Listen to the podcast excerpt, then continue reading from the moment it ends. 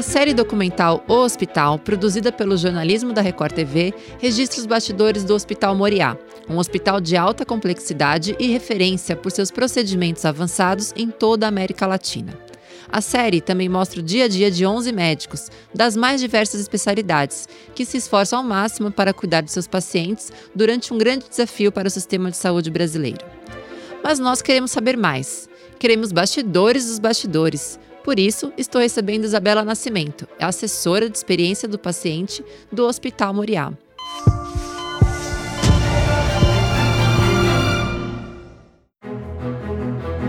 Bem-vinda, Isabela. Tudo bem? Obrigada por participar do podcast da série Hospital. Eu que agradeço, Renata. É uma série muito bacana, também tenho acompanhado e me emocionado bastante. Ai, que bom, Isabela. Isabela, é, como a gente já tá acompanhando, assim, muitas pessoas que estão assistindo a série, eu acho que desperta aquela curiosidade, né? Mas como será que funciona o hospital além do que a gente está vendo a história do paciente? Como é que é um pouco mais? Então, por isso que eu queria conversar com você, que sabe tudo do Hospital Moriá, para você contar um pouquinho mais para a gente, né? Então, para a gente começar o nosso bate-papo, um assunto que está muito em alta, não só em hospital, mas na vida das pessoas, queria que você falasse para a gente sobre a limpeza de um hospital. A limpeza ela tem bastante importância mesmo. Eu acho que em primeiro lugar com relação à própria segurança do paciente. Então a gente tem uma equipe muito consciente da responsabilidade que é você não apenas limpar, mas você desinfetar, você diminui a transmissão de doenças. Então, cada profissional que é da nossa equipe de higiene tem essa consciência, tem esse comprometimento, sabe da importância que é o trabalho eles são bastante valorizados. É, uma coisa interessante é que a limpeza é a área mais elogiada no saque do Hospital Moriá. A gente vê que o paciente valoriza mesmo. Então, não apenas a questão da segurança, mas até para a própria satisfação dos nossos pacientes, a limpeza tem um papel fundamental. E a limpeza é 24 horas no hospital, né? E é, vai desde as áreas comuns, então, como recepção, restaurante, áreas administrativas, como áreas críticas também, como UTI, centro cirúrgico, é, áreas como os quartos dos pacientes. Então, todos os ambientes do hospital, eles têm, são muito bem pensados qual tipo de produto a gente vai usar, é, qual tipo de material, quantos profissionais, para que a gente garanta a segurança do paciente e a satisfação também paciente ele vem num local extremamente limpo, com certeza ele se sente extremamente seguro também de estar tá ali, né? De estar tá livre de pegar qualquer outro tipo de infecção dentro do hospital.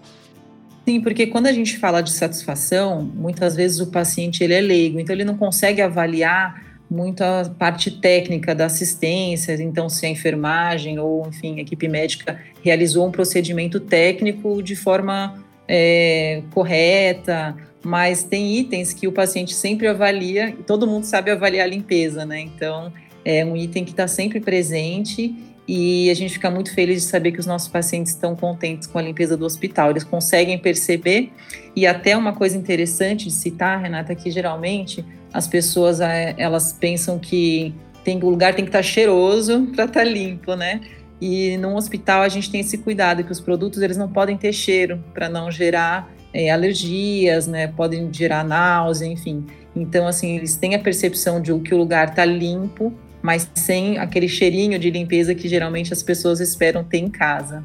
Isabela, é, falando também da, ainda no campo limpeza, né? A gente tem acompanhado muito na série e todo mundo sabe que um centro cirúrgico tem que ser extremamente esterilizado, né? Então eu queria que você contasse pra gente como é que funciona a central de materiais e esterilização do hospital.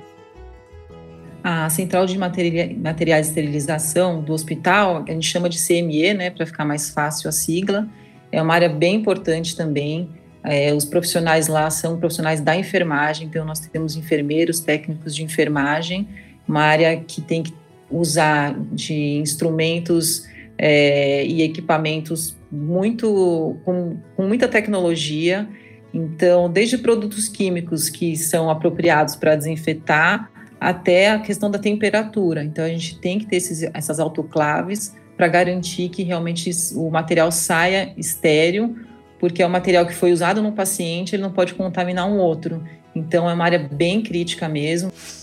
Isabela, falando agora da sequência da cirurgia, a gente escuta muitos médicos falarem: ah, a pessoa vai para recuperação cirúrgica, né? O que, que é isso? É um, uma sala específica? Conta pra gente o que, que seria essa recuperação cirúrgica.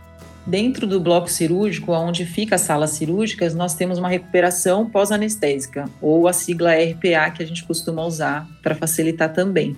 Nesse espaço, logo após o paciente sair da sala cirúrgica, ele é conduzido para se recuperar mesmo. Então, ali ele continua sendo monitorado pela equipe de anestesistas e pela enfermagem. Então, isso garante um conforto para ele, ele não vai né, direto para o quarto e nem fica ainda dentro da sala cirúrgica. Ele está num local ali intermediário e o hospital possui um protocolo. Então, ali, por exemplo, ele já vai é, poder tomar uma água ou uma água de coco ele ainda é aferido a temperatura dele, ele é acompanhado para garantir que ele vá voltar da anestesia de uma forma tranquila para poder chegar no quarto bem, até para encontrar, enfim, a família, ou para ele estar tá realmente bem, não precisar é, de mais tanta preocupação. Então, é o local estratégico dentro do centro cirúrgico e um local de importância também, que ele continua sendo monitorado. Isabela, me contaram, né, nos bastidores, que o quarto parece um quarto de hotel. Serviço de hotelaria, que tem é, a roupa de cama, é super confortável. É verdade? Conta pra gente. Ah, você tem que ir lá para ver. ou, ou, assistir a série, né? Ah, na série já dá para ter uma ideia que realmente é bonito, a gente consegue ver, mas o pessoal falou que é extremamente confortável, que, que não parece estar num quarto de hospital, que não Sim, tem é. essa sensação é a ideia da gente promover realmente essa sensação para o paciente, trazer esse conforto. É, a ideia não é levar para a linha do luxo, ostentação, nem nada disso, mas entender o que é importante para o paciente. Então, a gente colocou no projeto de arquitetura, eu tive a oportunidade de participar desde do, do projeto de arquitetura, então de coisas pensando na questão da humanização mesmo. Então, é, a gente tem muita iluminação natural dentro do hospital, os quartos novos, ele tem um janelão assim enorme, então isso faz muita diferença para o paciente. Ele vê a luz do dia, ele vê natureza, ele sabe se está chovendo, como está o tempo. A gente tem até uma suíte que tem uma sacadinha também, então isso é bem bacana. Mas mais do que parecer um hotel cinco estrelas é a gente trazer esse conforto mesmo, porque é isso que vai ajudar o paciente na recuperação. E em tudo, né? Então, no mobiliário, um mobiliário que seja seguro e confortável, as cores que a gente procurou usar no apartamento, é, claro, dentro das normas da vigilância sanitária, quais materiais que a gente poderia utilizar, e dentro disso a gente colocou cores que remetessem à natureza, que trouxessem um conforto visual, é, um conforto térmico. Então, todos esses sentidos a gente é, pensou para proporcionar uma melhor experiência para o paciente, com certeza. E eu fico bem feliz, porque realmente aquela ideia de um hospital gelado, né, com paredes brancas, a gente conseguiu eliminar e hoje ele se sente muito bem acolhido no hospital. Não só o paciente, como o acompanhante também. Isabela, tem outro bastidor que eu quero saber de você, que é esse sim. Um dia que eu fui gravar no Moriá, cheguei e estava tendo um almoço típico. Eu só não vou me lembrar qual era o país, se era mexicano, japonês, era alguma coisa assim. E eu queria saber mais sobre isso, sobre a gastronomia. Porque, pelo que eu, eu nunca tinha visto isso no hospital antes, achei extremamente bacana, extremamente interessante. Bom, é uma área que a gente também foca bastante e a gente adora, né? A gente adora criar coisas diferentes. É, comida de hospital tem é, essa fama de ser comida ruim, sem graça, sem sal, ruim, não. Lá no Moriá, mesmo as dietas mais restritas, a gente sempre procura dar opção de cardápio para o paciente poder escolher. É, e para as dietas mais gerais, a gente tem uma infinidade de coisas que a gente inventa. Então, a gente faz alguns cardápios temáticos.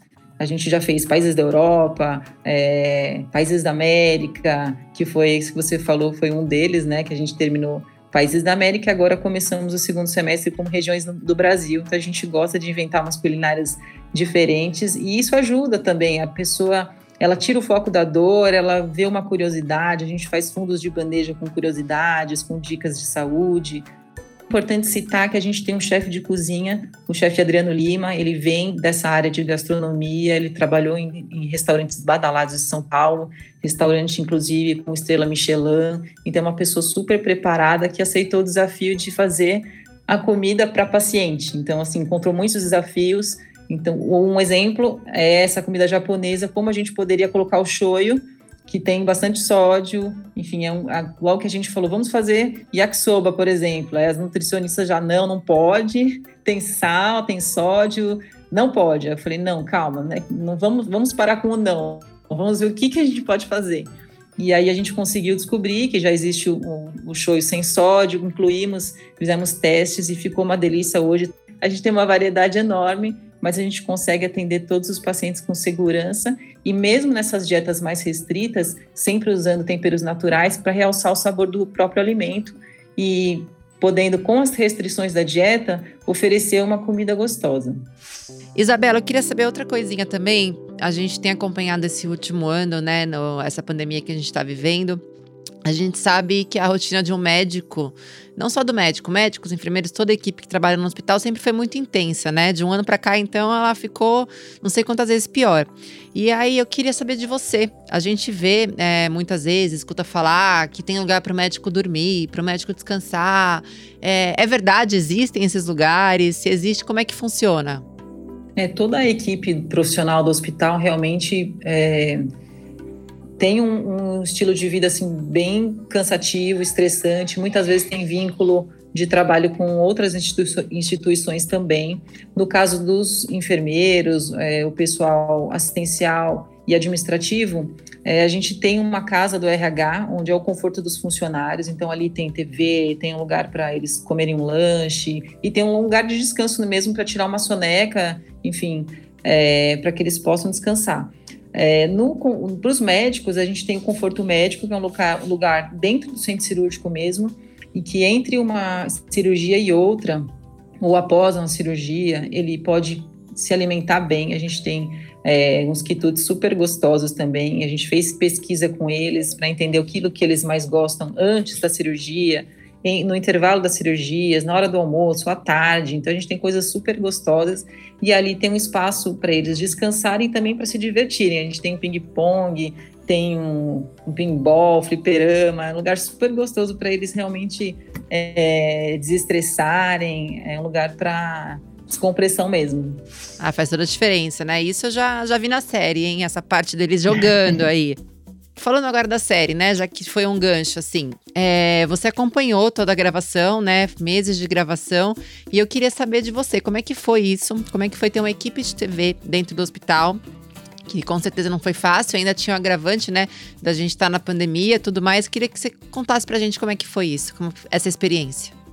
Então, o desafio que a Record teve no início da série foi convencer os médicos a que gravar não ia é, atrapalhar o trabalho deles, que era uma preocupação que os médicos tinham.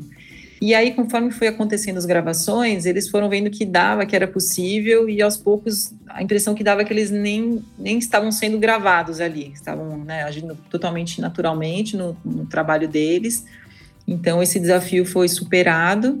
E foi muito gostoso, porque virou realmente uma família, né? A equipe da, da gravação, a equipe da Record, a equipe do hospital, ali todos os dias convivendo juntos. Agora a gente sente até falta ali. Fala, cadê fulano que eu via todos os dias aqui?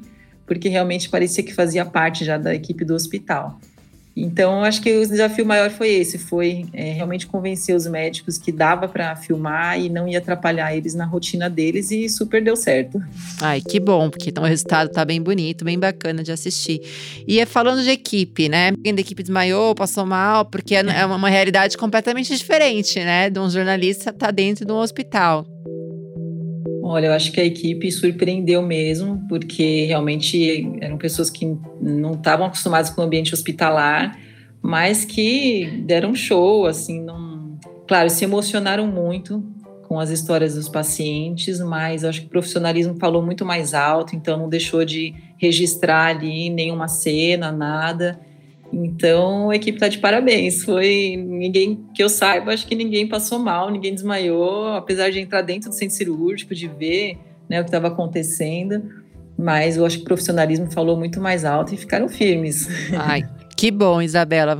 Antes da gente finalizar, queria é, falar de saúde. Sempre tem a coisa mais pesada, mas deve ter tido em algum momento na gravação algum bastidor, alguma coisa engraçada. Pra você contar pra gente?